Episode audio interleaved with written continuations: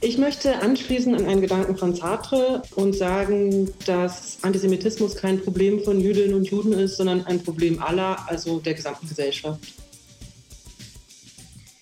Ich möchte eine Überlebende zitieren aus der Synagoge in Halle, die in ihrem Schlusswort im Prozess gesagt hat, die Idee des Nie wieder ist schon gebrochen. Und mich treibt um die alte schwierige Debatte über Vergleich und Gleichsetzung. Und insbesondere erlebe ich das gerade als ausgesprochen schwierig im Verhältnis von Reden über Antisemitismus und in postkolonialen Debatten oder Reden über Antisemitismus und Rassismus. Hallo und herzlich willkommen zum Manipod Nummer 7. Heute sprechen wir über Antisemitismus, über seine aktuellen Erscheinungsformen und Gefährlichkeit hierzulande. Und wir sprechen konkret über linke Perspektiven im Kampf gegen Antisemitismus und auch zur Rolle der Rosa-Luxemburg-Stiftung darin. Die Stiftung hat im vergangenen Jahr ein viel und auch scharf diskutiertes Papier zur Kritik an der Arbeitsdefinition Antisemitismus der International Holocaust Remembrance Alliance erstellen lassen. Das wurde von Peter Ulrich verfasst und ist auf der Homepage der Stiftung einsehbar. Darüber hinaus wurde von der Stiftung eine Studie zur aktuellen Einschätzung von Antisemitismus in Deutschland in Auftrag gegeben. Über diese Studie mit dem Titel Aktueller Antisemitismus in Deutschland, Verflechtung, Diskurse, Befunde, die seit heute online abrufbar und als Print bei der Rosa-Luxemburg-Stiftung bestellbar ist, wollen wir in dieser Folge des Manipods sprechen und damit auch über die Relevanz und Dringlichkeit der Gefahr von Antisemitismus und auch dessen Verflechtung mit anderen Formen des Rassismus. Zu Gast sind heute die beiden Autorinnen der Studie, Anne Goldenbogen und Sarah Kleinmann, die uns beide per Zoom zugeschaltet sind. Hallo. Hallo. Hallo. Außerdem sitzt neben mir mein Kollege Florian Weiß. Hallo Florian. Hallo. Anne, du bist seit zehn Jahren für die Kreuzberger Initiative gegen Antisemitismus tätig, die KIGA, und dort seit einigen Jahren als Projektleiterin für politische Bildung gegen Antisemitismus. Du hast dort ein Methodenhandbuch dazu herausgegeben und in der Redaktion, äh, warst in der Redaktion der Internetplattform Anders Denken für Antisemitismuskritik und Bildungsarbeit, zusammen mit Kolleginnen wie zum Beispiel Sina Arnold oder Rosa Faver. Und äh, aktuell arbeitest du in dem Verein Bildung im Widerspruch.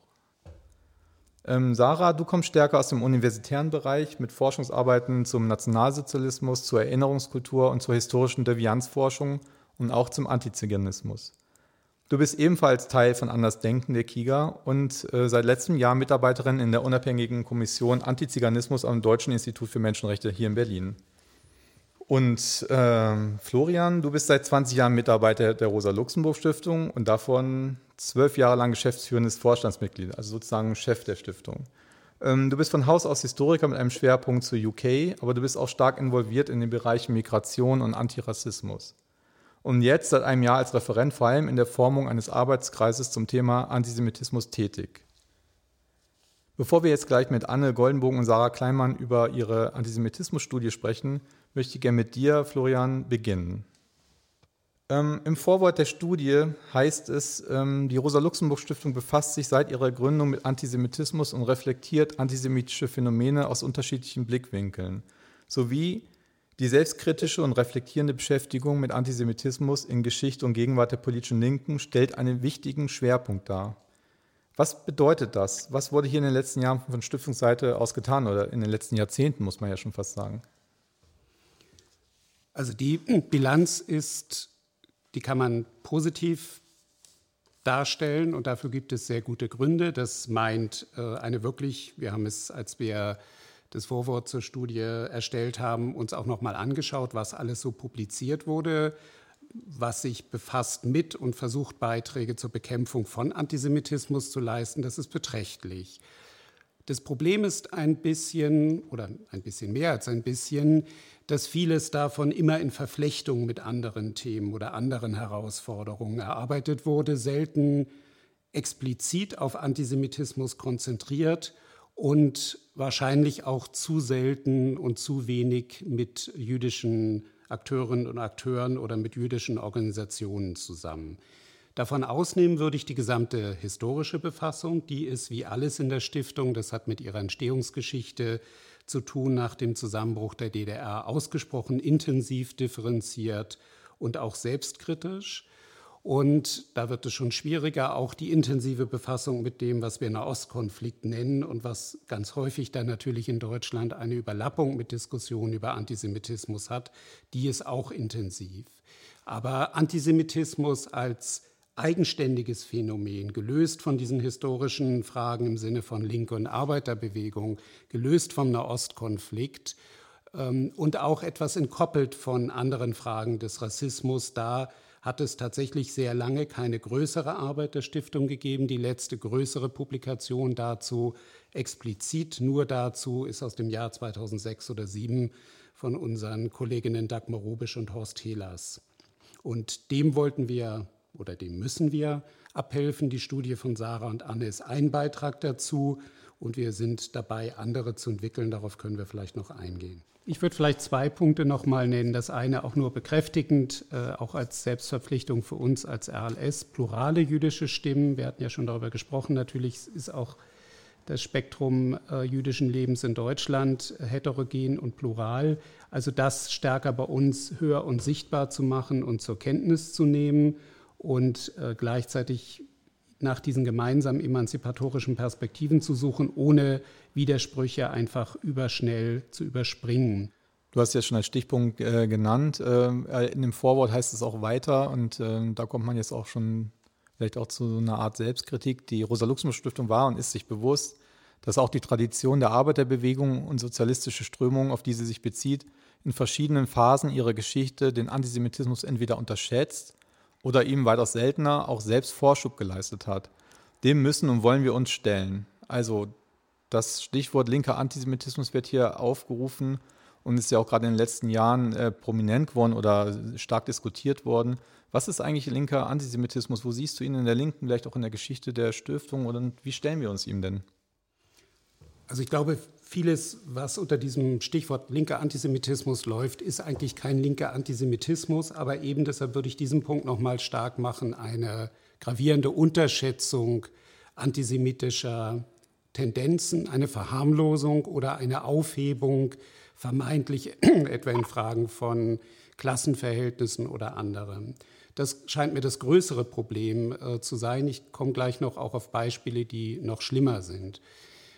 Aber dieser Punkt zum Beispiel ist für mich der Versuch, mir zu erklären, warum es aus meiner Sicht so wenige überzeugende marxistische Analysen in der Zeit gab, dass die Nazis in Deutschland nicht nur irgendeine Formation von bürgerlichem Imperialismus waren, sondern ein Vernichtungs- Kampf insbesondere gegen Jüdinnen und Juden führen würden oder warum marxistische Erklärungen der Shoah so selten und schwierig sind, weil sie alleine mit marxistischem Instrumentarium möglicherweise auch nicht zu erklären sind. Das ist der eine Punkt. Der zweite, der dann insbesondere die Befassung, und da hat die Stiftung sehr viel gemacht, mit dem Stalinismus ausmacht. Natürlich gibt es in bestimmten Phasen des Hochstalinismus sowohl in der Sowjetunion in den Schlussjahren unter Stalin, Stichwort sogenannte Ärzteverschwörung oder den Slansky-Prozessen in Prag, gibt es also eindeutig antisemitische Terror, staatliche Terroraktionen, auch wenn sie notdürftig verpackt wurden unter solchen Tarnbegriffen wie Kampf gegen den Kosmopolitismus oder dann auch gegen den Zionismus. Das ist nicht das dominante Merkmal, und ich glaube, nach 1956 hat es diese schrecklichen Formen auch nie wieder angenommen. Aber dort würde ich eindeutig von Antisemitismus auch in Bewegungen und Regimen, die sich als sozialistisch verstanden haben, sprechen. Mhm.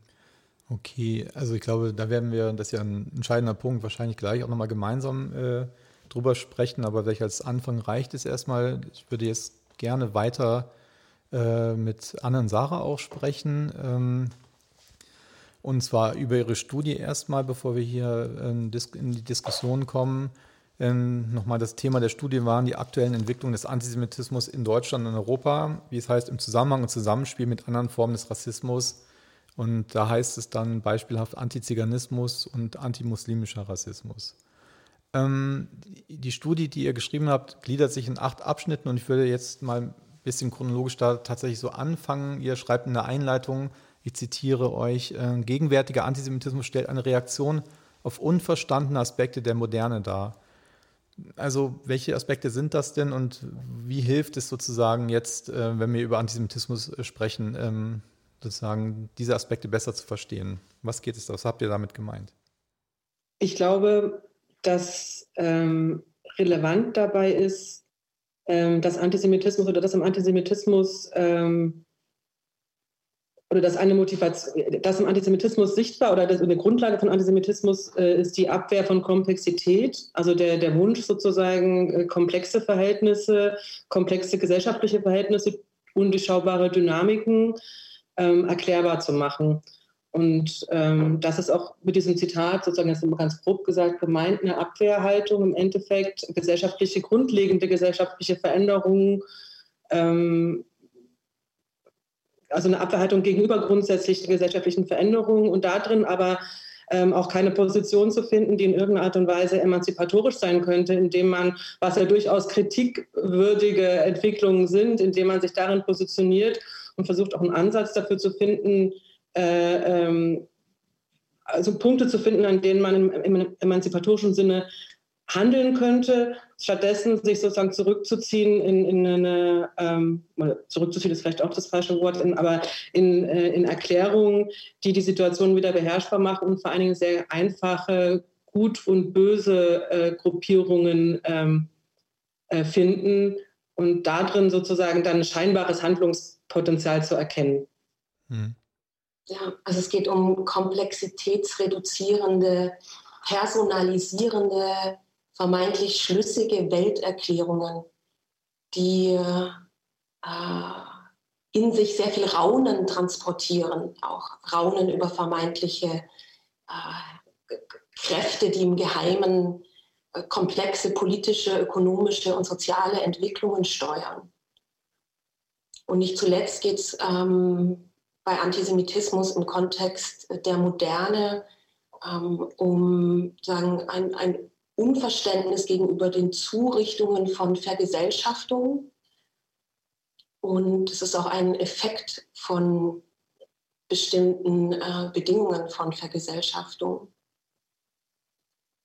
Mhm. Und Antisemitismus im Kontext der Moderne ist sozusagen zutiefst, äh, also was die Perspektive auf äh, Juden und Jüdinnen betrifft oder die Perspektive auf bestimmte vermeintliche Prinzipien, äh, die äh, das politische und soziale Geschehen steuern, äh, zutiefst ähm, essentialisierend, homogenisierend, ähm, wie gesagt, personalisierend ähm, und in der Tendenz dann auch auf Zerstörung, Destruktion und Vernichtung abzielend, nämlich der realen Juden und Jüdinnen, die verantwortlich gemacht werden für all das, was nicht verstanden wird und was als Zurichtung geschieht und so empfunden wird.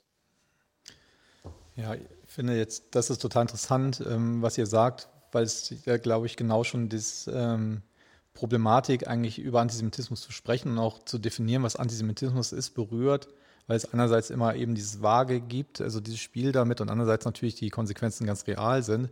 Ihr sagt ja in eurem zweiten Abschnitt, dass es eben gar nicht so einfach sei, eine Definition zu leisten, was ist eigentlich Antisemitismus und schon die empörten Reaktionen auf die Kritik an der bisherigen Antisemitismusdefinition, von der ich äh, eingangs äh, gesprochen hatte, hat das ja auch gezeigt. Und ihr schreibt es ja auch in eurer Studie, ich zitiere nochmal, den Antisemitismus zu definieren, ist eine scheinbare Unmöglichkeit. Warum ist das äh, so schwierig, da eine Definition, die ähm, stimmig ist, äh, für alle Beteiligten darin zu finden? Also Zunächst ist es schon auch so, dass wir davon ausgehen, dass es äh, gute, wichtige, überaus relevante Analysen und Beschreibungen des Phänomens gibt aus unterschiedlichen Disziplinen, äh, die auch wichtig sind für das heutige Verständnis des Antisemitismus. Und wir gehen auch davon aus, dass Antisemitismus sowohl als spezifische Denkform zu begreifen ist, als auch als konkretes Vorurteil äh, gegenüber Juden und Jüdinnen. Ähm, und zugleich ist Antisemitismus aber hochflexibel und dynamisch und hat sehr viele Dimensionen äh, und tritt insofern auch in unterschiedlichen Formen auf. Und Kontroversen und Debatten über adäquate Definitionen, äh, sagen, äh, werden nicht zuletzt auch angestoßen durch diese Multidimensionalität des Antisemitismus oder die äh, unterschiedlichen Erscheinungsformen, in denen er uns gegenübertritt. Vielleicht anschließend dazu ähm, ist, also ich glaube, ein großes Problem in der jetzigen sozusagen vom, vom im Heute und hier und jetzt Antisemitismus zu definieren, liegt halt auch in der Art und Weise oder in der Geschichte der letzten äh, Jahrzehnte, in der es natürlich einen, äh, nach dem Ende des Nationalsozialismus ähm, eigentlich sozusagen mehr oder weniger schon in der Öffentlichkeit eine Klarheit darüber herrschte, dass Antisemitismus sich in der Form, also in der klassischen Form, nicht mehr geäußert werden soll. Gleichzeitig gab es das Phänomen aber weiterhin und insofern haben sich bestimmte Kommunikationsformen herausgebildet, die das Ressentiment transportiert haben, ohne dass es aber explizit gemacht wurde. Äh, das ist mittlerweile auch schon Gegenstand der Forschung, macht es aber tatsächlich äh, im Alltag, finde ich, relativ häufig schwierig, weil es, eine, wenn man es so schematisch machen will, einen Unterschied oft gibt zwischen dem explizit Gesagten und dem implizit Gemeinten. Und da bewegt man sich plötzlich teilweise ja doch auf einem Feld, also in so einem, in so einem Grauzonenfeld, ähm, wo sich Leute oder wo man sich auch darauf zurückziehen kann, das gar nicht so gemeint zu haben und es aber auch sehr schwer fällt, an, an klaren äh, Kriterien festzumachen, dass es aber doch schon so gemeint war. Ich glaube, das ist auch ein Punkt, der die De Debatte darüber, was Antisemitismus eigentlich ist, äh, so schwierig macht. Dass es sozusagen oft auch eine Form von, also so einen Kampf zwischen oder das, von Verdächtigungen äh, ähm, gibt. Ja. Und dennoch braucht man ja eigentlich so eine Definition oder so feste Kriterien, zum Beispiel bei der Frage der juristischen Ahndung oder auch der äh, Abkommen, die, die getroffen werden. Es gibt ja auch solche Definitionen. Was sagt ihr dazu? Was haltet ihr davon? Was fehlt eigentlich da? Oder ähm, gibt es schon brauchbare sozusagen Tools in eurer ähm, Perspektive?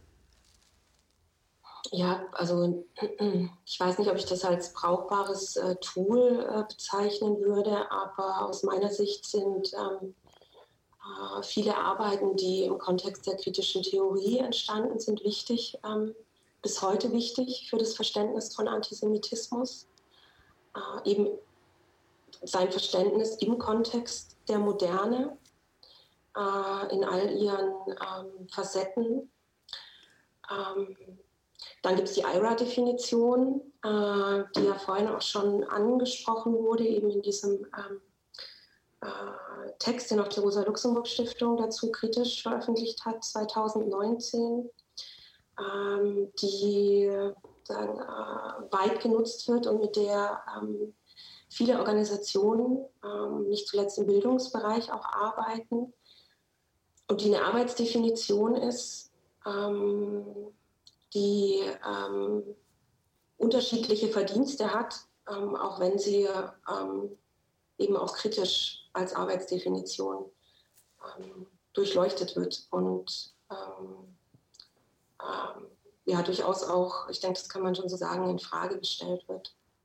Ja, die Schwierigkeit, das zu fassen, zeigt sich auch tatsächlich auch in der langen historischen Dimension des, des Phänomens äh, oder des Problems des Antisemitismus. Da, dem habt ihr auch ein ganzes Kapitel äh, gewidmet, ähm, dass der Antisemitismus ja auch schon sehr alt ist. Er kommt aus einer antijudaistischen christlichen Tradition mit äh, systematischer Stigmatisierung, Diskriminierung und teils extremer Gewalt äh, gegen Juden und Jüdinnen im Mittelalter, in der frühen Neuzeit, wandelt sich im Übergang, so beschreibt ihr es ja auch zur Moderne, zum sogenannten modernen Antisemitismus mit seinem katastrophalen Höhepunkt da in Deutschland des Nationalsozialismus mit dem Versuch der industriellen Vernichtung der europäischen Juden und Jüdinnen und ihr schreibt aber ja über den aktuellen Antisemitismus der Jetztzeit.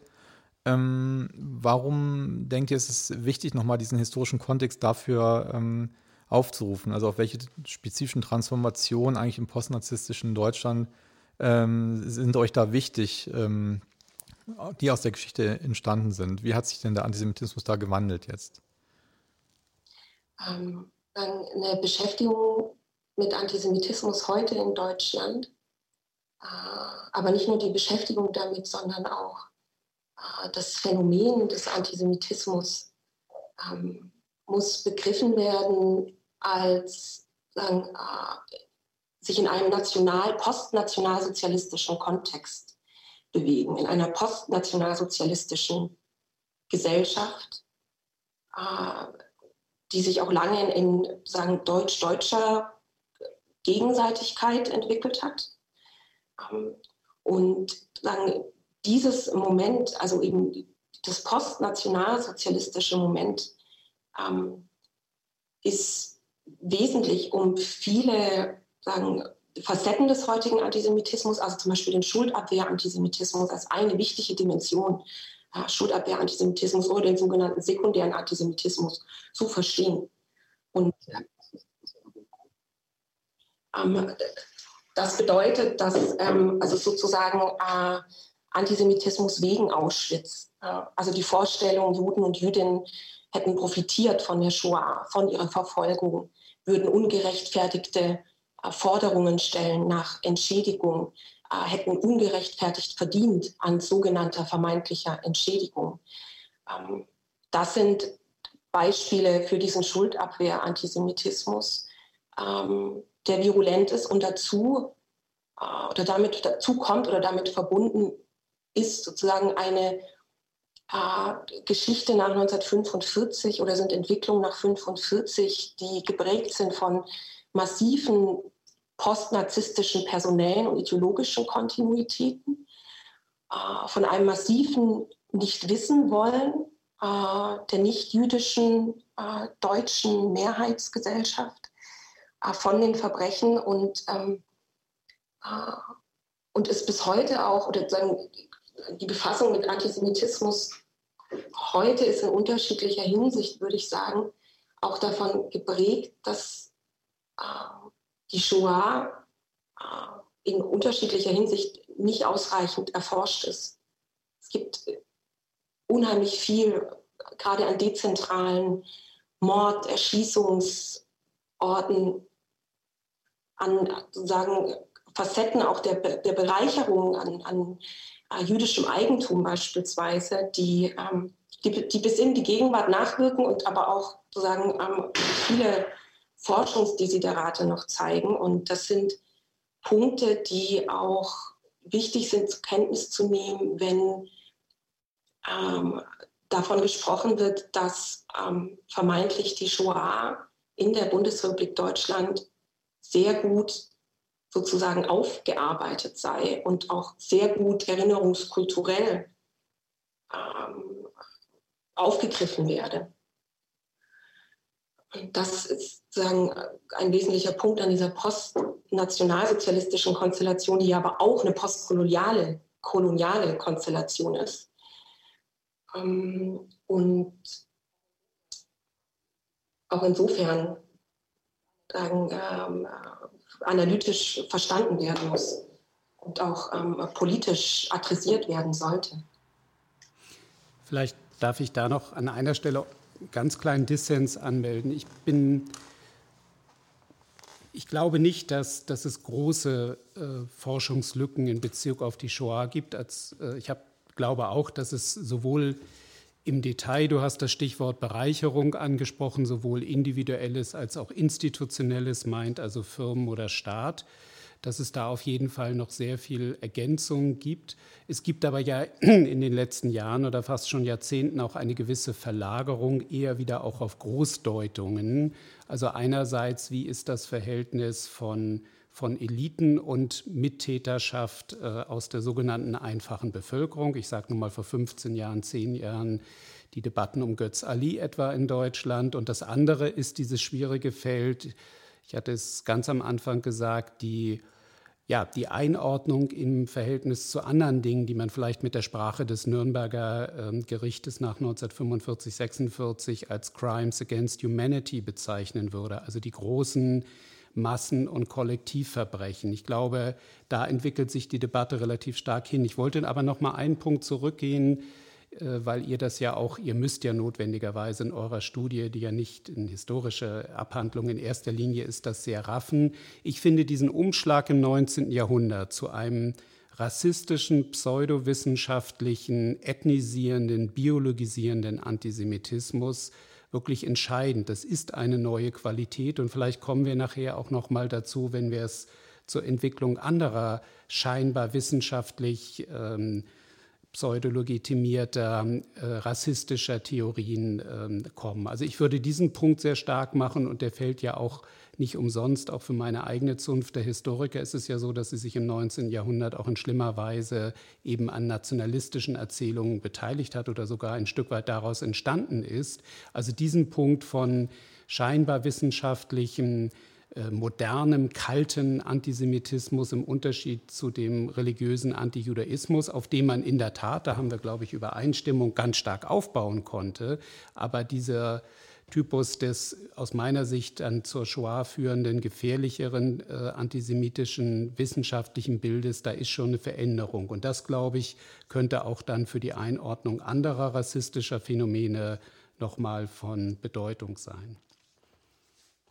Ja, wenn man vom 19. Jahrhundert spricht, dann ist natürlich auch relevant der äh, Kontext äh, der völkischen Bewegungen äh, und der Kontext des Nationalismus, äh, für den Antisemitismus auch überaus ähm, relevant war und äh, relevant auch ist. Und wenn wir von sagen, Antisemitismus im postnationalsozialistischen Kontext sprechen, äh, ist auch relevant dieser Gap zwischen sagen, äh, einer sagen, öffentlichen Erinnerungskultur oder einem offiziellen Gedenken, das sich nach 1990 etabliert hat, ähm, aus verschiedenen Gründen, aber das in vielen Teilen erkämpft und erstritten wurde durch Überlebende ähm, und ähm, sagen, äh, politische Aktivistinnen, die ihr Anliegen unterstützt haben. Ähm, also das auf der einen Seite und auf der anderen Seite sozusagen die familiären Erinnerungen und äh, familiären Gedächtnisse, die sehr oft darin bestehen, dass sozusagen das, was ähm, bezüglich der Shoah geschah, das betrifft nicht nur die Shoah, das betrifft auch viele andere NS-Verbrechen, äh, beispielsweise äh, der Mord an den sowjetischen Kriegsgefangenen oder die Zwangssterilisierungen etc., dass das sozusagen in einer ganz spezifischen, ähm, vielleicht auch merkwürdig anmutenden Art und Weise, die dennoch gut zu begreifen ist, ähm, exkludiert wird ja, aus diesen familiären Bezügen. Also sozusagen ein, äh, sind Verbrechen ohne Täter und Täterin in den eigenen Familien. Und das ist auch für einen Teil in der, in der heutigen bundesrepublikanischen Gesellschaft. Ähm, ein Teil ist das äh, relevant.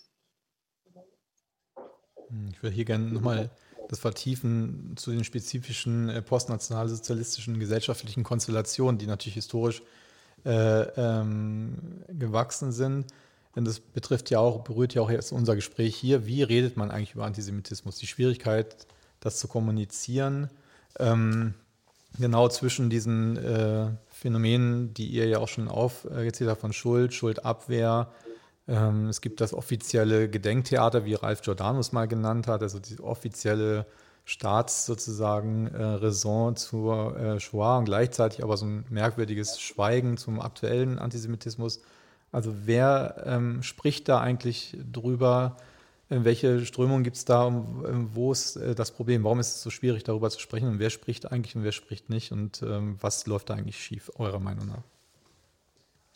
Ich würde sagen, dass es ein weit verbreitetes äh, Verständnis von Antisemitismus gibt, das sehr, das sehr historisierend ist. Also dass es sozusagen eine Vorstellung gibt, weil wahrscheinlich auch, weil es sozusagen so, so extrem war, dass, äh, dass alles, was darunter liegt, eigentlich gar kein Antisemitismus mehr ist, muss man so platt zu sagen. Also sozusagen Verständnis, Antisemitismus war das, was die Nazis gemacht haben.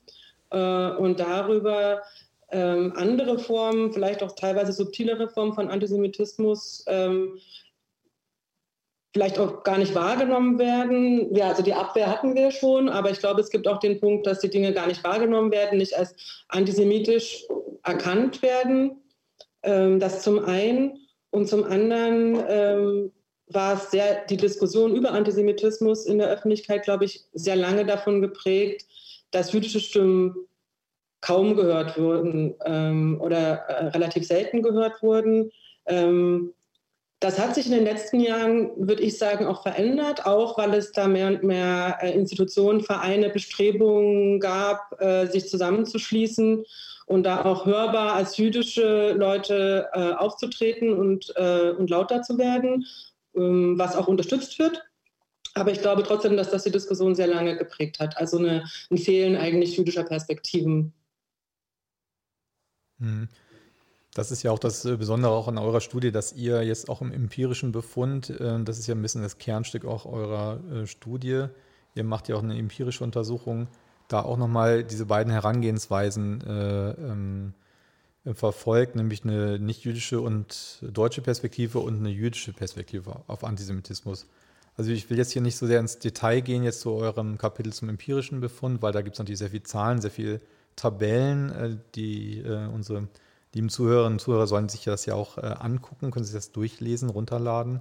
Äh, aber dort dennoch in aller Kürze, ähm, was habt ihr herausgefunden, was euch jetzt vielleicht nochmal selber überrascht hat oder welche Veränderungen es gab ähm, zur aktuellen Verfasstheit von Antisemitismus in Deutschland und Europa?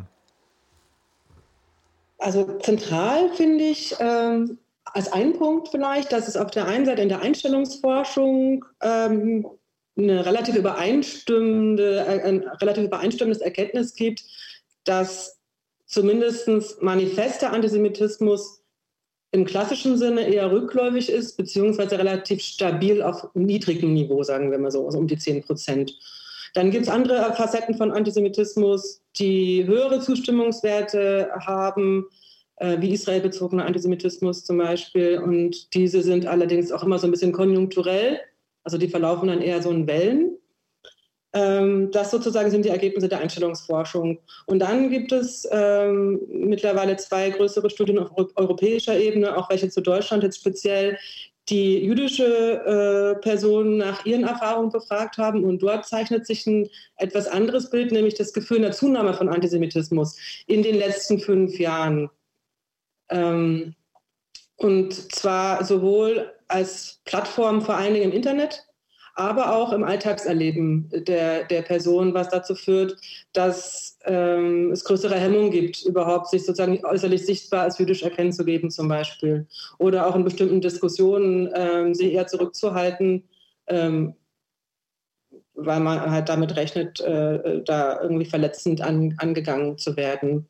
Also dass da im Endeffekt, das ist ein, eine Erkenntnis gewesen, dass es da offensichtlich einen Gap gibt zwischen zwischen dem, was in der Einstellungsforschung über Antisemitismus erhoben wird und dem Erleben der Leute, die davon betroffen sind.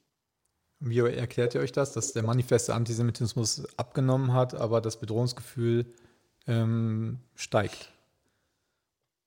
Ich glaube, ein wichtiger Punkt ähm, ist der, das hat auch die Leipziger Autoritarismusstudie, die jetzt gerade ganz aktuell rausgekommen ist, die haben auch noch, noch einen Schwerpunkt zu Antisemitismus äh, äh, gemacht und ähm, sagen auch, und das würden wir auch sagen, dass ein wichtiger Punkt ist, dass es eine Radikalisierung in dem Sinne gibt, oder äh, Radikalisierung ist vielleicht auch das falsche Wort, sozusagen, dass diejenigen, die anti manifest antisemitisch denken, eher und schneller bereit sind, das auch in die Tat, also das offener zu äußern und das auch in die Tat umzusetzen. In diesem Sinne, ähm, dass es da eine Veränderung gegeben hat.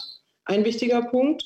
Und der äh, sozusagen, der führt natürlich auch dazu, dass man äh, Phänomene anders wahrnimmt. Und ein zweiter wichtiger Punkt ist, auch der, dass die Einstellungsforschung vielleicht auch nicht alle Facetten oder alle Erscheinungsformen in der Lage ist zu erkennen. Das ist dann vielleicht auch eher eine methodische Frage oder auch eine analytische Frage. Und da sind wir dann, da schließen sich dann so kleine Kreise nach der Frage der Definition oder über welchen Gegenstand sprechen wir, wie erscheint er eigentlich, was können wir messen und wie messen wir das. Auch da kann es sein, dass, äh, dass es da eine Lücke gibt, die, die bestimmte Dinge halt immer noch nicht in der Lage ist, tatsächlich ähm, empirisch zu messen.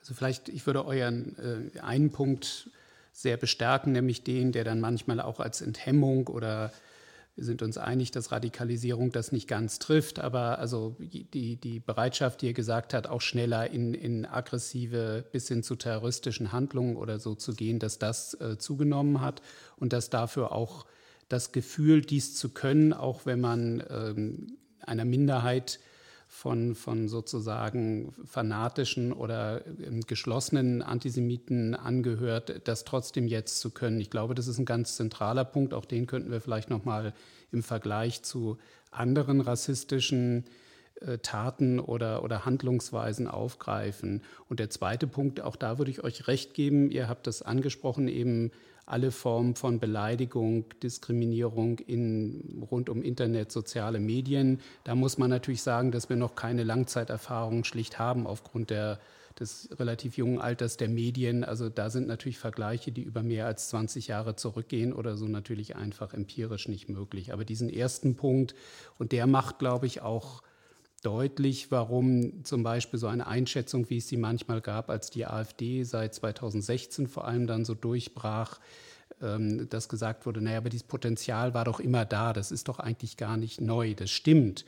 Nur dass das Potenzial jetzt eine Partei gefunden hat, dass es Medien gefunden hat, das kann natürlich dazu führen, dass ein möglicherweise konstanter Teil an, an besonders antisemitisch oder rassistisch gesonnenen Menschen jetzt aber natürlich eine ganz andere Reichweite hat. Insofern, das haben wir ja nicht erst gestern in den USA auch gesehen, reicht es dann auch bei vielleicht gleichen Anteilen von fanatischen Antisemiten oder anderen äh, Rechtsextremen, dass das aber dadurch eine scheinbare Legitimation oder einen Äußerungsraum bekommt, der kreuzgefährlich ist, insbesondere wenn er dann mit Sympathisantinnen oder zumindest ähm, schwächlich dagegen vorgehenden Teilen im Staatsapparat zusammenfällt. Ja, du hast mir das Stichwort auch gegeben schon, Florian. Ähm, ihr schreibt ja in eurer Studie, und das ist natürlich jetzt auch für die Perspektive von Manipod Podcast ähm, von großem Interesse über die Verschränkung von Antisemitismus und Rassismus und verschiedenen Ausformungen von äh, Rassismen. Ähm, ihr schreibt, ich zitiere euch nochmal, äh, strukturelle Ähnlichkeiten zwischen Rassismus und Antisemitismus liegen in der Naturalisierung und Essentialisierung vermeintlicher oder tatsächlicher Merkmale, vermeintlicher oder tatsächlicher Angehöriger spezifischer Communities. Diese werden so aus einem nationalen oder völkisch definierten Kollektiv symbolisch und praktisch gewaltsam exkludiert durch strukturelle, institutionelle und alltagsweltliche Praktiken. Das ähm, scheint mir erstmal klar, aber ihr schreibt dann auch, es bestehen aber auch eben gravierende Unterschiede zwischen beiden Ideologien. Ähm, vielleicht könnt ihr damit mal beginnen, welche sind das? Also wie sind Rassismus und Antisemitismus verflochten, aber wo äh, geht das eben, verbietet sich vielleicht auch ein Vergleich oder eine Parallelisierung? Es gibt ja auch eine Kritik daran, das gemeinsam auch nur in einem Atemzug zu nennen, diese beiden ähm, äh, Formen von äh, Diskriminierung und Gewalt. Ähm, ihr ähm, schreibt aber ganz explizit, ähm, denkt ihr das zusammen und schreibt es auch zusammen. Das würde mich natürlich sehr interessieren. Ähm, also das Verhältnis, ich hänge gerade noch an der postnationalsozialistischen Konstellation und den Fragen der Forschung zur Shoah. Ähm, vielleicht sage ich dazu auch noch was, auch ähm, zu deinem Punkt, äh, Florian. Äh, aber zunächst das Verhältnis von Antisemitismus und Rassismus. Ähm, das wird, also es besteht, es, es gibt sozusagen vielfache Verbindungen und Verflechtungen zwischen Rassismus und Antisemitismus. Und das, das Verhältnis, wenn man das im Singular überhaupt formulieren will, das ist äh, komplex. Ja. Und das hat eine historische und eine gegenwärtige äh, Dimension. Und ähm, es ist sozusagen sinnvoll, das aufzugre aufzugreifen, zu adressieren und auch darüber zu reflektieren, nicht zuletzt deswegen, weil es viele Debatten darüber gibt, viele Kontroversen.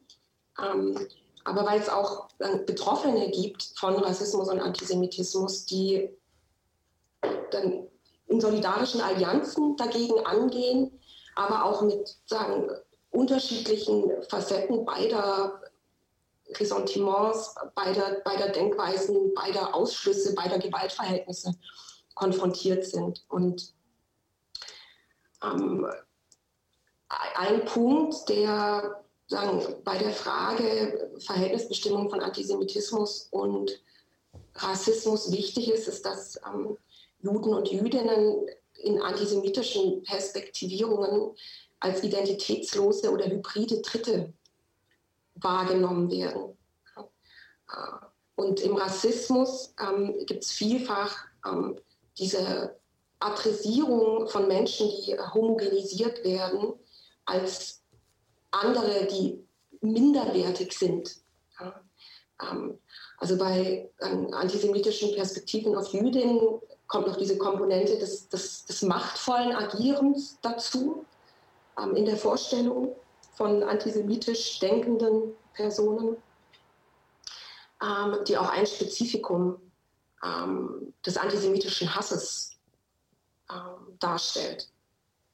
Und auf einer empirischen Ebene ähm, ist weiterhin relevant, dass äh, Juden und Jüdinnen nicht selten Rassismuserfahrungen und Antisemitismuserfahrungen machen, unabhängig voneinander gewissermaßen. Ähm, also dass es ähm, Formen von Othering gibt aufgrund von Migrationsgeschichte, ähm, aufgrund von und auf der anderen Seite dann eben ähm, aufgrund von einer Wahrnehmung der Person als jüdisch, dezidiert als jüdisch. Ja. Und nichtsdestotrotz, weil wir uns jetzt so konzentrieren ja, auf das Verhältnis von Antisemitismus und Rassismus, ist es wichtig zu sehen, ich sprach ja vorhin schon mal von der Flexibilität und Multidimensionalität des Antisemitismus und der Dynamik. Also es ist wichtig, das mitzudenken, eben dass Antisemitismus dann verschränkt ist mit Antifeminismus oder Heterosexismus oder Sozialdarwinismus, was Florian ja vorhin auch ansprach, oder Homo- und Transphobie oder mit eben Nationalismus und völkischem Denken. Und ebenso ist Rassismus auch verschränkt mit Heterosexismus beispielsweise und Sozialdarwinismus. Also das sagen, ist keine ähm, abgeschlossene Gegenüberstellung, wenn wir ausschließlich dieses Verhältnis adressieren. Ähm, es könnte im Gegenteil sogar mitunter engführend sein, andere Verschränkungen nicht ausführlich oder umfassend zu, Thematisierung, zu thematisieren, die auch wichtig sind. Wenn man begreifen will, wie wirkt beispielsweise Antisemitismus oder wie wirkt auch Rassismus. Genau, du hast am Anfang ja, äh, dein Statement am Anfang war ja ein Zitat einer Nebenklägerin, einer Betroffenen des äh, antisemitischen Anschlags von Halle äh, an Yom Kippur 2019. Ähm, da ging jetzt gerade auch der ähm, Prozess zu Ende in Magdeburg. Ähm, viele von den Nebenklägern und Klägerinnen, von den Betroffenen, die in der Synagoge waren, ähm, betonen ja sehr stark die Verbindung dieses antisemitischen Gehalts dieser, dieser Tat äh, zusammen, aber auch mit dem rassistischen Gehalt davon. Das fand ich jetzt sehr bemerkenswert und ich finde, auch aus meiner Erfahrung der konkreten Solidaritätsarbeit, ähm, wird das sehr viel weniger ähm, ähm, als problematisch besprochen, als ähm, ähm, wie man es ansonsten hört, wo von allen möglichen Seiten immer wieder von Opferkonkurrenz äh, die Rede ist, aber die Opfer selber äh, sprechen eigentlich sehr wenig in Konkurrenz, sondern hier gilt eher, was der Holocaust-Historiker Michael Rothberg mit seinem Konzept der multidirektionalen Erinnerung äh, aufruft, dass nämlich das gegenseitige Erinnern eben kein Nullsummenspiel ist der Opfer, wo man eben guckt, wer ist jetzt am meisten hier zum Opfer geworden und wem gebührt am meisten die größte Aufmerksamkeit, sondern dass im Gegenteil eben das gegenseitige Erinnern ein Mehr an Solidarität bedeutet. Ich möchte nochmal so ein Beispiel nennen, was ich ähm, äh, da drin wichtig finde und euch dann dazu auch nochmal befragen. Ähm, es gab im ähm, November 2017 die sogenannte Möllner Rede im Exil, ähm, die immer von der Familie Arslan ähm, veranstaltet wird, ähm, ähm, von wo Ibrahim Arslan auf der Bühne stand. Er war damals als neunjähriger Junge äh, Überlebender des Brandanschlags von 1992 in Mölln, wo Nazis das Haus seiner Familie angezündet haben und er seine Schwester, seine Cousine und seine Großmutter verloren hat. Ähm, und äh, seine Familie organisiert jedes Jahr diese Möllner Rede im Exil eben. Und mit auf der Bühne war eben Esther Bejarano, äh, Überlebende von Auschwitz. Als Mädchen hat sie als äh, und als jüdisches Mädchen eben Auschwitz überlebt und sie stehen beide auf der Bühne und reden beide davon, dass sie ihre Familie durch Nazis verloren haben. Und natürlich geht es nicht darum, hier den Holocaust jetzt die Singularität der Shoah zu relativieren und trotzdem haben sie gar kein Problem, das nebeneinander zu stellen und sich da drin gegenseitig sozusagen zu bestärken. Wie, wie denkt ihr das? Wie seht ihr das?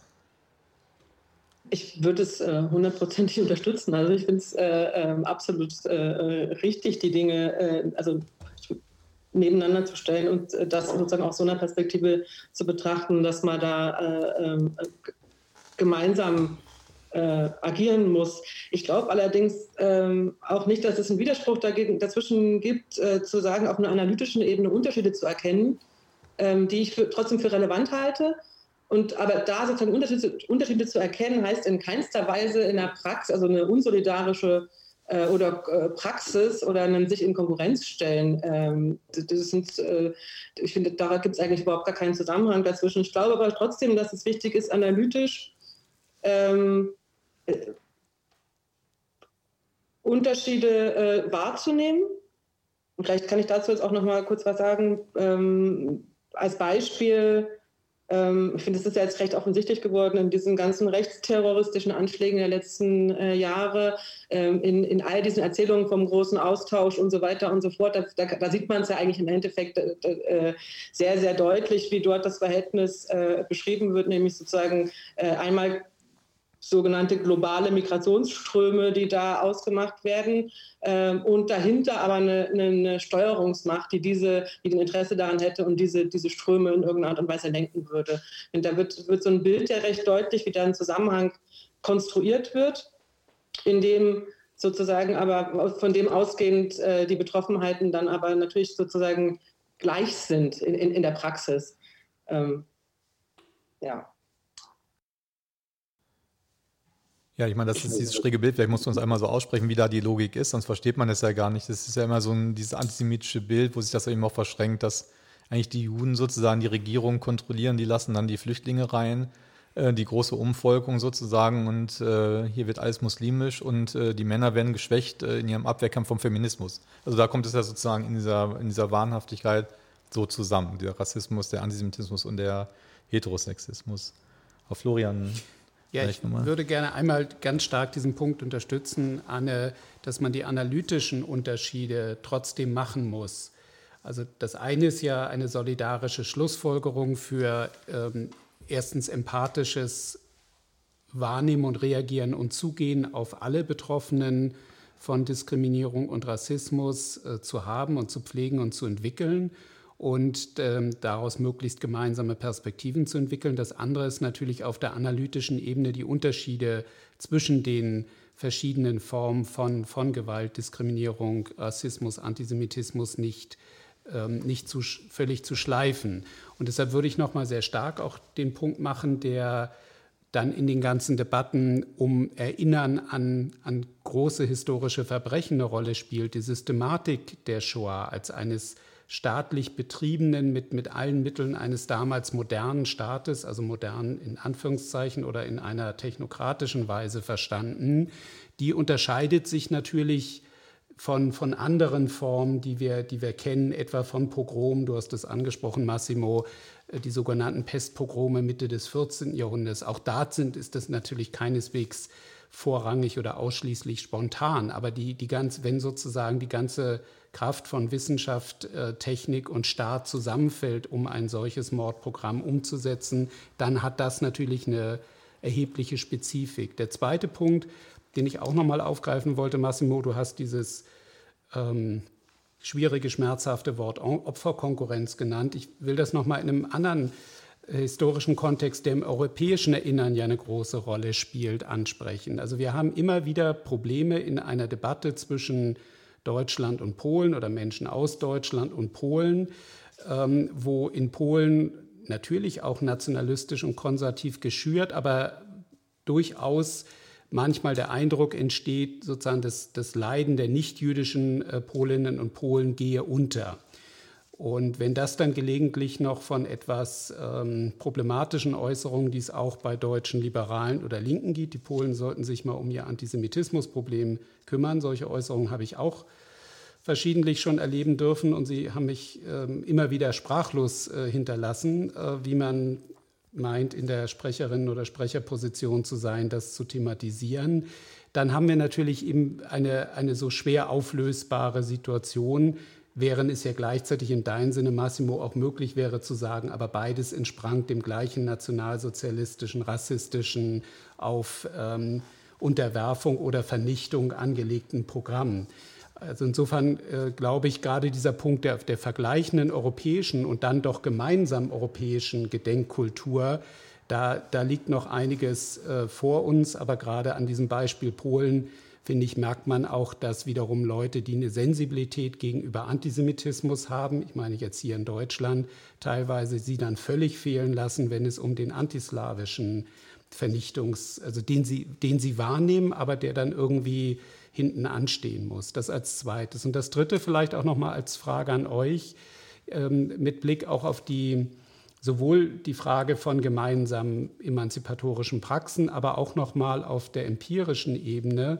Eine der Phänomene, ihr geht auch darauf ein, in diesen europaweiten Untersuchungen, die ich spannend und schwierig zu deuten, aber mit, mit Hoffnungspotenzial ein bisschen versehe, ist ja eine Einschätzung, die, die häufig in Untersuchungen zum Ausdruck kommt, dass relativ viele Menschen aus jüdischen Communities in verschiedenen europäischen Ländern durchaus sich auch in einer spezifischen Weise durch Menschen aus muslimischen Communities bedroht oder, oder äh, negativ äh, angesprochen behandelt fühlen und gleichzeitig sehen, dass äh, viele Musliminnen und Muslime auch einer spezifischen Form von Ausgrenzung und Rassismus ausgesetzt sind. Und dieser zweite Punkt bietet ja Möglichkeiten. Deshalb hätte ich auch an euch nochmal diese schwierige Frage, wie schätzt ihr sozusagen die, ja, ein, eine spezifische ähm, Form aus muslimischen Communities oder aus Communities, die als muslimisch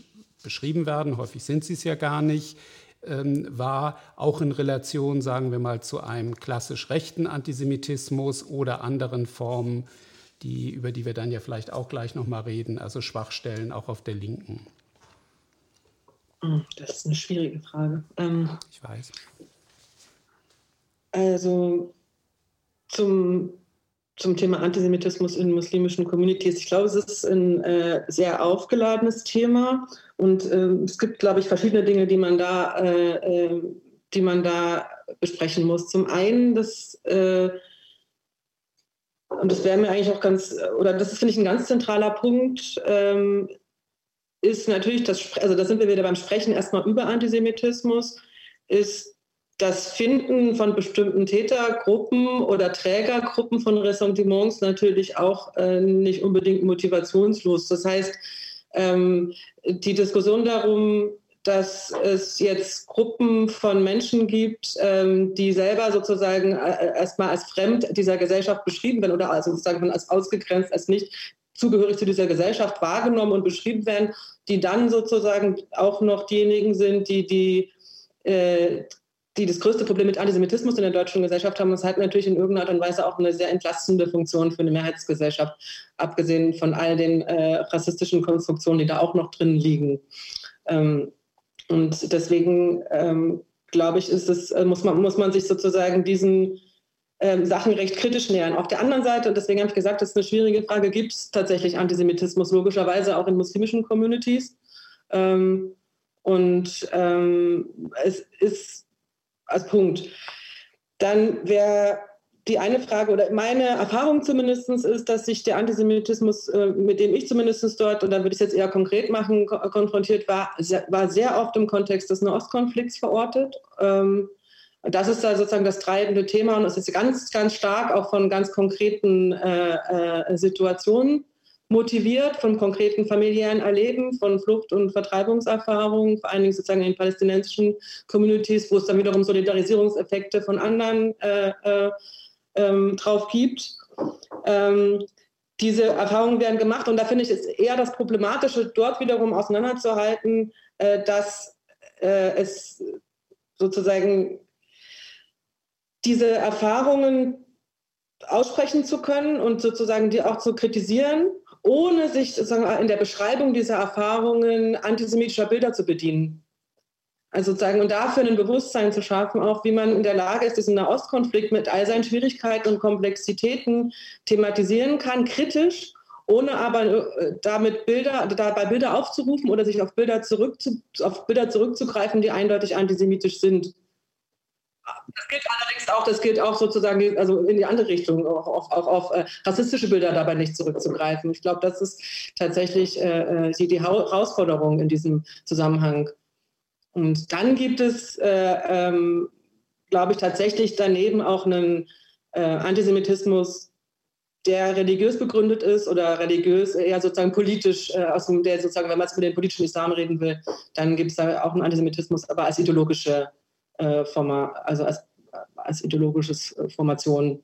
Und den würde ich da jetzt aber ausklammern, weil ich glaube, also der ist äh, zwar äh, äh, virulent und der ist vor allen Dingen auch eine, also der ist bedrohlicher meistens, aber ich glaube, das ist nicht das weit verbreitetste, wenn man jetzt sozusagen empirisch der, über die Verbreitung redet, ist das jetzt, glaube ich, nicht das, äh, das weit verbreitetste.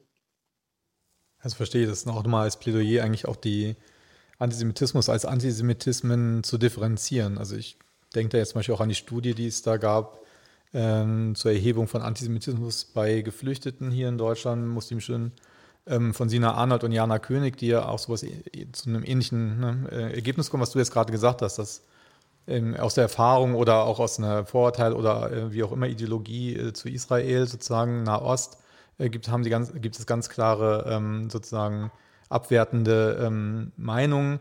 Aber sozusagen das, was dann hier so spezifisch äh, in diesem postnarzisstischen Deutschland, diese Verschwörungsgeschichte, diese heimliche Macht, die überall und so, dass das eigentlich äh, viel weniger, viel schwächer sozusagen ist. Also eben, dass man das dann nochmal ganz stark differenzieren muss. Antisemitismus nicht gleich Antisemitismus ist.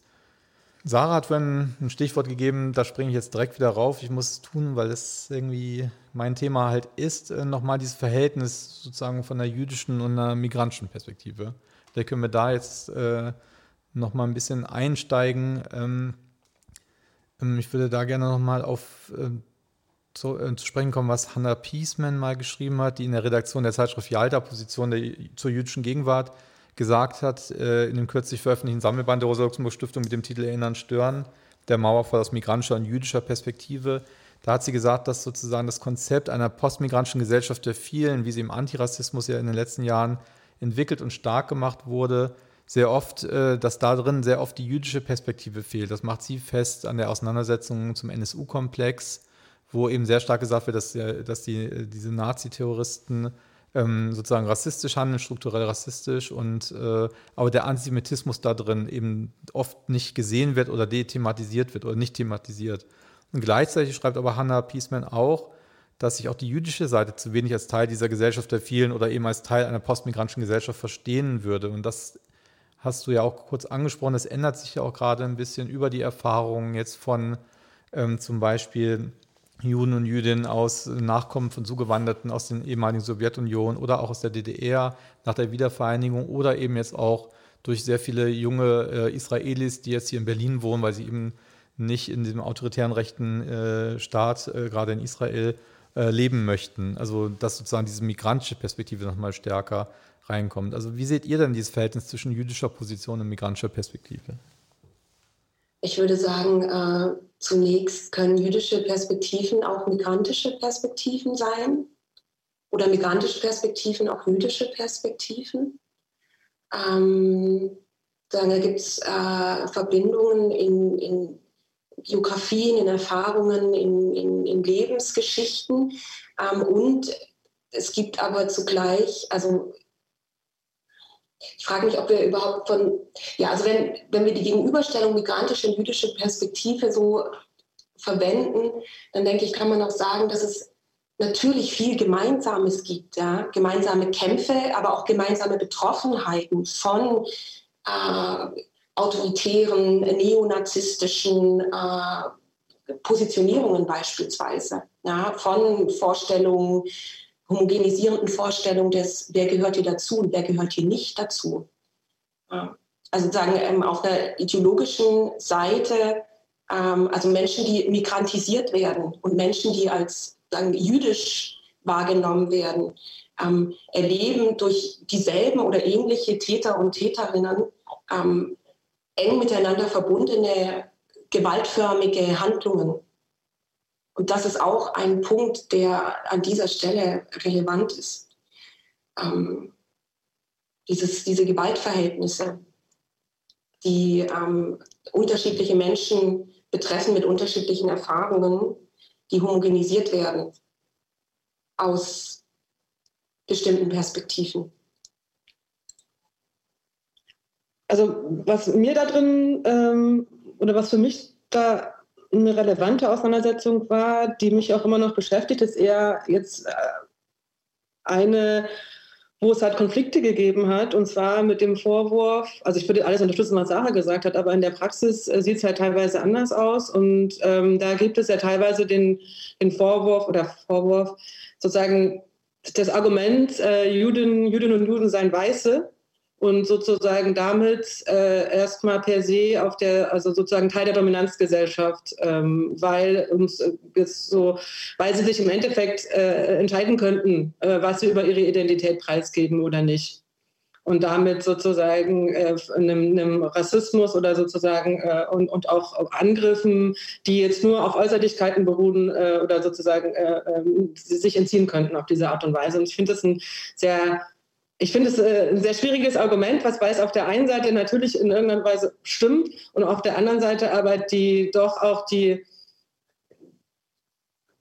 ob es jetzt Gewalterfahrung nennen will, ist vielleicht ein bisschen zu hoch gegriffen, aber weil es natürlich komplett äh, äh, ignoriert, dass es auch eine Form von Zurichtung ist, dass man sich nicht freiwillig entscheiden kann, also sozusagen, dass man sich nicht freiwillig entscheiden kann, äh, wie man gerne außen, äh, wie man seine Identität nach draußen trägt. Das ist auch eine Form von von, von Machtausübung oder äh, von, von Dominanzkultur, der man sich da unterwerfen muss. Ich weiß nicht, ob ich es jetzt gut beschreiben konnte, aber diesen Streit kenne ich auf jeden Fall und den finde ich, der, der ist schon dazu, der ist, glaube ich, oft auch verletzend, auch wenn, wenn ich das jetzt, finde das auch kein besseres Wort dafür, weil an, an, allem was dran ist, aber es trotzdem problematisch ist. Und es fällt mir zum Beispiel auch schwer, das, äh, das aufzulösen. Genau, die Annäherung scheint schwierig zu sein. Es gibt einerseits den Vorwurf zu sagen, ihr, das ist doch hier Passing oder ihr seid doch Weiße und von der anderen Seite zu sagen, wir sind doch keine Migranten oder Migrantinnen, wir leben schon immer hier, stimmt hier auch. Also für manche stimmt das zumindest, für andere eben nicht. dann gibt es Stimmen wie Dimitri Kapitelmann, der natürlich aus der Perspektive von äh, einem Migrant und einem Juden eben spricht und eben genau beides zusammenführt. Aber das, äh, äh, genau, da ist noch einige, also da ist noch Weg vor uns, würde ich sagen. Möchtest du nochmal dich äußern? Na, ich finde einfach nur das, äh, was ihr eben gerade auch nochmal beschrieben habt, also diese, diese Schwierigkeiten, bei denen einfache Antworten nicht möglich sind. Das ist ja so ein ganz generelles Problem im Reden und Befassen mit Antisemitismus und Rassismus, aber auch in anderen Feldern, wo ich den Eindruck habe, dass in großen Teilen der Linken dann auch eine Tendenz zur Sprachlosigkeit besteht, weil man sich so schwer tut, mit Widersprüchen und Dilemmata umzugehen. Und äh, dass, dass Gruppen, die äh, einer spezifischen Verfolgung oder Diskriminierung oder Ausgrenzung ausgesetzt sind, gleichzeitig wieder anderen gegenüber ähnliche Verhaltensweisen an den Tag legen, ist historisch überhaupt nichts Neues und rechtfertigt in keiner Weise die Gewalt oder Unterdrückung, die sie erfahren haben. Aber es scheint manchmal so schwer zu sein, mit diesen Ambivalenzen umzugehen. Äh, und ich glaube, wir müssen das aber wieder verstärkt tun, ohne alles einzuebnen, denn, denn sozusagen die jeweiligen Hauptgefahren durch äh, staatliche Träger oder organisierte Rechte oder Dominanzfraktionen äh, in einer Gesellschaft haben natürlich eine andere Wucht. Das ist der eine Punkt. Der andere, den ich vielleicht nochmal ansprechen wollte, der Umgang der, der rechten Teile in Europa mit dem Thema Antisemitismus ist zumindest oberflächlich gesehen ja widersprüchlich. Also wir haben klassisch antisemitische Fraktionen dabei, wir haben solche, die so tun, als hätten sie es nicht. Also eine der beiden rechten Formationen in den Niederlanden macht das zum Beispiel ganz stark, hat damit gerade ein Problem, weil sich herausstellte, dass das dann unter der Oberfläche, also der ganzen Chats ihrer Jungaktivisten, dann doch äh, ziemlich viel offener Antisemitismus da war.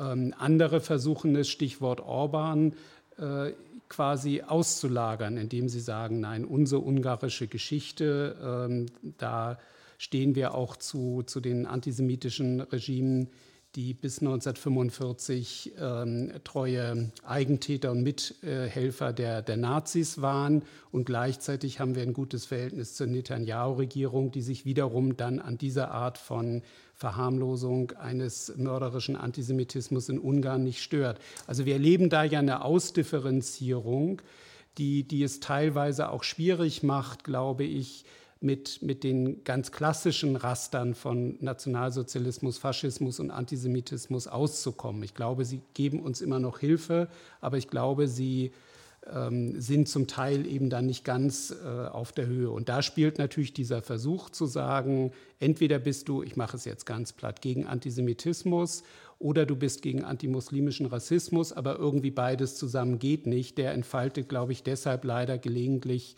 so eine verheerende Wirkung und kann von rechts auch versucht werden, so als Keil genutzt zu werden. Und äh, da kann ich im Übrigen, was, was Anne, was du gesagt hast, gerade im Umgang mit Jugendlichen oder Jüngeren oder Menschen, die eben einen, einen ähm, palästinensischen Hintergrund haben, äh, auch nur dir zustimmen, dass äh, alle Versuche, da mit großen Keulen dann drauf zu hauen, extrem kontraproduktiv sind. Ja, ich meine, es gibt ja noch das Stichwort die Arbeitsgemeinschaft Juden in der AfD. Also das ist ja äh, teilweise wirklich verrückt, äh, wie die Diskurse da durcheinander gehen. Charlotte Wiedemann hat gestern in der Taz geschrieben, ich zitiere sie, würde die AfD eine Regierungsmehrheit in Deutschland erringen, bliebe die Außenpolitik nach allem, was dazu absehbar ist, pro-israelisch. Zugleich würden Gedenkstätten die Etats gekürzt, von Schlimmerem nicht zu reden. Äh, Nochmal zur jüdischen und migrantischen äh, Perspektive spezifizieren dass natürlich eine jüdische Perspektive eine migrantische Perspektive auch sein kann, aber nicht zwangsläufig ist. Ähm, mir war es nur wichtig, diesen Punkt nochmal ähm, aufzuzeigen äh, mit Blick auf die Vielfalt und Diversität ähm, jüdischer Communities, die auch wichtig ist zu berücksichtigen, wenn man sich mit der Frage beschäftigt, wer macht Antisemitismuserfahrung, wer macht Rassismuserfahrung und wie sind bestimmte Dinge miteinander verschränkt. Ich wollte was zur AfD Ach, zur AfD. Ja. Äh, äh, sagen, genau. Aber dazu, das haben wir in der Studie ja auch äh, mit aufgenommen, finde ich, gibt es wirklich diese sehr gute äh, Kurzstudie vom Moses Mendelssohn Zentrum von Gideon Botsch, der sich dem äh, ähm, gewidmet hat und da ja auch, finde ich, sehr gut rausgearbeitet hat, was sozusagen, was es für ein instrumenteller äh, Umgang im Endeffekt der AfD mit ähm, dem Thema Antisemitismus gibt. Was mir auch nochmal wichtig ist, auch da nochmal gesagt wird, dass, dass es äh, keine sehr große Zustimmung in den jüdischen Communities in Deutschland äh, gibt und diese Juden in der AfD auch nicht stark von den jüdischen Communities in Deutschland getragen wird, wie auch die jüdischen Communities in Deutschland jetzt nicht äh, die stärksten AfD-Wähler sind, als ein wichtiger Punkt. Äh, aber man sieht halt dort schon, äh, wie mit, äh, wie mit antimuslimischen Ressentiments äh, äh, Politik gemacht wird, die sich, das darf man jetzt auch nicht ganz äh, wegreden, die doch auch verfangen teilweise. Ähm, also wo man halt auch kritisch äh, bleiben muss und da auch gucken muss, dass es in den jüdischen Communities politische Auseinandersetzungen geben muss, weil das finde ich, es gibt trotzdem ein Risiko dass, äh, von Andockungspunkten, weil bestimmte Ängste halt ähm, ähm, aufgerufen werden und da irgendwie äh, mit denen äh, Politik gemacht wird. Zum anderen ähm, ist natürlich die Bezugnahme auf Israel allerdings auch eine sehr projektive, die die AfD da hat, weil die den israelischen Staat natürlich auch in einer ganz bestimmten Art und Weise beschreibt als äh, weiß, äh, äh, hochgerüstet militärisch, also alles so, alles so eine äh, Fantasien von, von, äh, von von so einer autoritären männlichen äh, äh, äh, Gewinnergesellschaft, sage ich mal, äh, die, die mit der Realität in Israel natürlich jetzt auch überhaupt nichts zu tun hat. Ähm, ja. Mhm. Genau, ich würde nochmal, weil wir auch mit der Zeit voranschreiten, doch nochmal auf ein spezifisches Verhältnis äh, zu sprechen kommen, äh, das in eurer Studie aufgerufen wird und ja sogar auch in der Überschrift vorkommt, nämlich das Verhältnis von Antisemitismus und Antiziganismus. Ähm, was ist das Spezifische und das Besondere an diesem Verhältnis und was sagt eure Studie darüber? Ähm, wir haben verschiedene sagen, ähm, Befunde äh, zitiert und versammelt, in denen es beispielsweise darum geht, welche Analogien es gibt, also welche ideologischen Analogien äh, zwischen Antiziganismus und Antisemitismus und ähm, was sich da beobachten lässt, ist einfach, dass beispielsweise diese Vorstellung von Ortslosigkeit, von Nichtsesshaftigkeit, ähm, dass das eine ähm, Zuschreibung ist, die, die Hass auslöst und Abwehr auslöst, sowohl im Antiziganismus als auch im Antisemitismus. Ähm, weiterhin sind sagen, ähm, äh, beide, beide Phänomene auch zutiefst durchzogen von äh, spezifischen Geschlechterbildern, ähm, essentialisierenden Bildern, abwertenden Bildern, aber auch äh, Bildern, die einhergehen mit gewissen Machtzuschreibungen. Ja, wenn man jetzt zum Beispiel an ähm, äh, die Vorstellung denkt der, der schönen, verführerischen Jüdin ähm, ähm, oder der, äh, also analog dann ähm, und, und, zugleich auch in anderer Weise ähm, im Antiziganismus ähm, die Vorstellung der ähm, äh, wahrsagenden Romni beispielsweise. Ähm, das haben wir als ein sagen, beispielhaftes Feld im Text platziert, an dem sich nochmal näher gewisse Verhältnisbestimmungen aufzeigen lassen, die es eben gibt ähm, zwischen Antisemitismus ähm, und Rassismus ähm, und die dann für das Verständnis ähm, beider, beider Gewaltverhältnisse, beider äh, Phänomene wichtig sind. Ja, vielen Dank. Ähm, nochmal ganz am Ende schreibt ihr eure Studie nochmal ganz kurz zu Verschwörungsideologien als konstitutives Merkmal des äh, Antisemitismus. Hier würde mich das interessieren. Ihr habt nur ganz kurz angetippt, nochmal dieses Verhältnis äh, von Antisemitismus jetzt äh, in dieser jetzt neuen Bewegung der Querdenker. Ihr habt das, die Studie vor einem halben Jahr verfasst ungefähr. Jetzt sind wir natürlich ein halbes Jahr ähm, weiter. Schlauer konnten wir uns dieses äh, Phänomen angucken, leider. Ähm, sozusagen ist das jetzt ein wesentliches Merkmal dieser sogenannten Corona-Leugner? Würdet ihr das sagen, der Antisemitismus oder nur ein Nebenaspekt? Wie, wie verhält sich deren Verschwörungstheorie zu dem antisemitischen Muster? Ich würde sagen, dass Verschwörungsideologien natürlich grundsätzlich erstmal ähm, in ihrer Struktur starke Nähe zu Antisemitismus aufweisen und damit sozusagen ähm, es relativ schnell gehen kann, dass Verschwörungsideologien oder Verschwörungserzählungen auch antisemitisch aufgeladen sind. Sie müssen es aber nicht zwangsläufig äh, immer sein. Und was man bei diesen Querdenker-Bewegungen jetzt gesehen hat, finde ich, das fand ich eher das Erschreckende, wie, wie schnell aktivierbar allerdings tatsächlich äh, dann auch, also sozusagen in so einer Verschwörungserzählung, wie schnell dann doch antisemitische äh, Stereotype und Motive zum Tragen kommen und plötzlich wieder da sind was finde ich äh, ähm, eher darauf verweist, äh, dass es doch eine gewisse Latenz in dieser Gesellschaft gibt, also dass es in irgendeiner Art und Weise ein scheinbares Wissen gibt, was, äh, ähm, was sehr lange nicht zum Tragen kommt und was vielleicht auch sozusagen auch nicht ausgesprochen wird, was, und was dann aber tatsächlich aktivierbar ist, wenn es in irgendeiner Art und Weise scheinbar wieder Sinn macht. Kannst und du Beispiele nennen dafür? Ja, Kannst du Beispiele nennen dafür? Ja, ich finde, dafür ist diese Verschwörungs-, äh, diese Corona-Leugner-Bewegung äh, gerade halt das, ein sehr gutes Beispiel, ähm, dass sozusagen in, in dieser Pandemie, in, in, einer Situation, in der die Leute den Eindruck haben, die Kontrolle zu verlieren äh, ähm, und so weiter und so fort, sozusagen die Selbstwirksamkeit wiederherzustellen, um das jetzt mal als freundlich zu erklären, ähm, und, und, dann aber ähm, halt, wie, wie schnell dort dann sozusagen antisemitische äh, äh, äh, Motive, wie das, das also sozusagen Zuschreibungs Bill Gates äh, da irgendwie dahinter steckt oder wie auch immer. Ich muss jetzt nicht alles wiederholen, aber das kam dann plötzlich und, und wurde ja auch plötzlich recht prominent.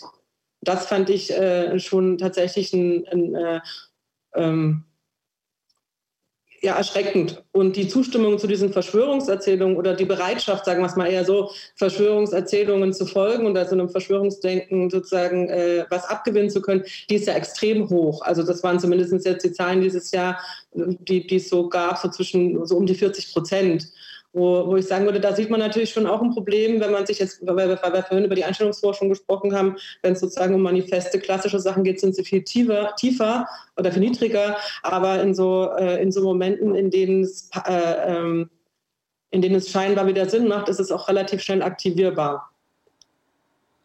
Ich würde vielleicht einen, einen Punkt ansprechen. Also ich teile das, ähm, Wenngleich ich auch ein bisschen dafür warnen würde, die Reichweite dieser, dieser diffusen Querdenker. Es ist ja relativ viel diffuses. Das macht sie kurzfristig erfolgreich, dass es so leicht andockbar ist, ohne dass man ein geschlossenes ideologisches Bild haben muss.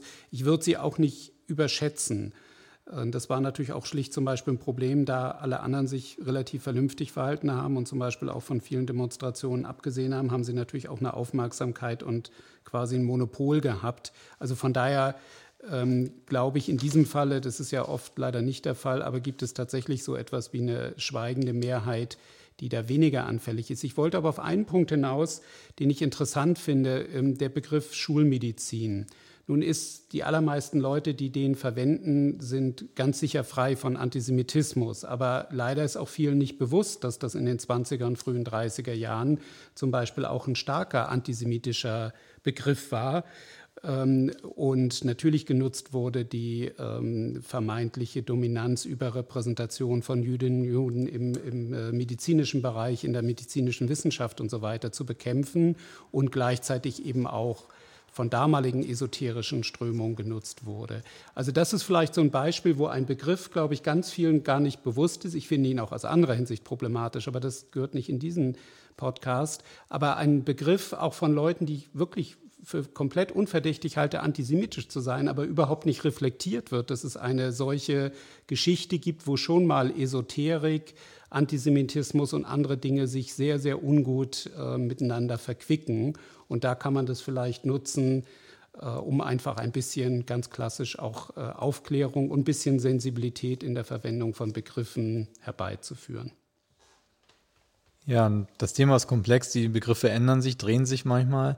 Ähm, wir sind jetzt schon weit über unsere Zeit hinaus. Ich würde euch trotzdem nochmal die Frage an euch äh, richten oder euch nochmal den Raum geben, äh, nochmal was äh, zu sagen, was ihr jetzt denkt, was noch fehlt oder wichtig wäre jetzt nochmal hier zu, zu thematisieren. Also ich möchte noch ein paar lose Enden aufgreifen, ähm, die ich jetzt dann gewissermaßen äh, unzusammenhängend äh, in den Raum stelle, aber lose Enden, die für mich noch ähm, sich aus dem Gespräch ähm, ergeben haben oder Dinge, die ich gerne noch sagen würde.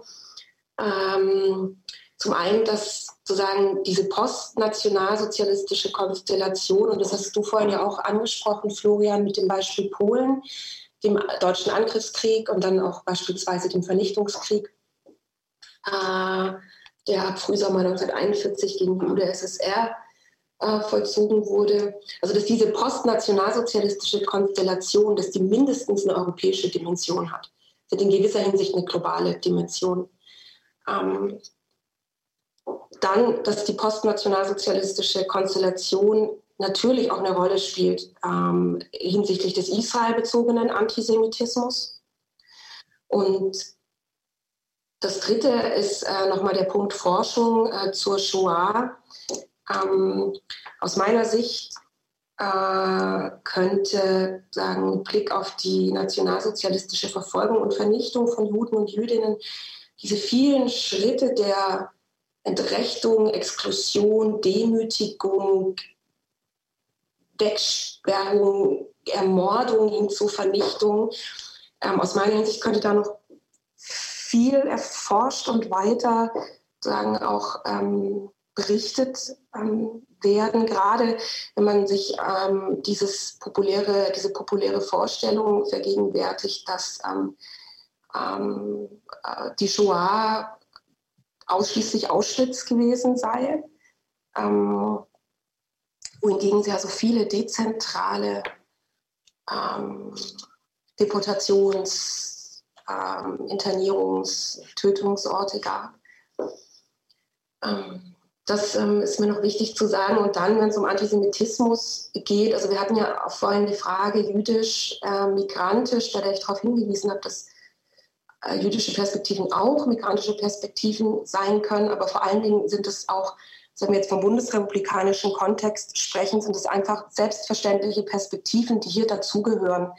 Und es gibt viele sagen, Varianten des Alltagsantisemitismus, in denen Juden und Jüdinnen exkludiert, geärgert werden, nicht mitgedacht werden in unterschiedlichen Räumen, also in denen sagen, ähm, jüdische Menschen als abwesend angenommen werden, ja, obwohl sie mit am Tisch sitzen, mit spezifischen Erfahrungen, ähm, mit vielen gemeinsamen Erfahrungen, aber eben auch mit spezifischen Erfahrungen. Und ähm, das ist sagen, ein Aspekt, ähm, der denke ich, wichtig ist, um auch die Tragweite von Antisemitismus zu verstehen, auch die strukturelle Dimension ähm, und die Alltäglichkeit, ähm, dass man eben den Blick nicht nur so wichtig das ist, so relevant es ist und so gefährlich das ist, auf die Straf- und Gewalttaten richtet, ähm, die eine riesengroße Bedrohung und Gefahr darstellen, ähm, sondern eben, dass man auch mitdenkt, diese ganzen Formen des alltäglichen Ausschlusses, ja, die sich manchmal so ganz, vielleicht also von denen, die so agieren, so ganz nebenbei vollziehen, aber die sagen, immer wieder signalisieren, ähm, du bist nicht da oder du gehörst hier gar nicht dazu. Ähm, das wollte ich noch sagen, das ist sozusagen der vierte Punkt. Ein loses Ende. ja. Sarah hat alles gesagt. ja, viele lose Enden jetzt am Ende unseres Gesprächs, ähm, die alle äh, weitergeführt werden könnten und auch sollten. Ähm, die Thematik ist so komplex wie wichtig.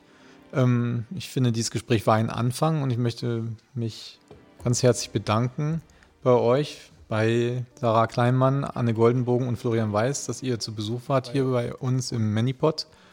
Und ähm, wünsche euch einen schönen Abend. Vielen Dank. 两个三个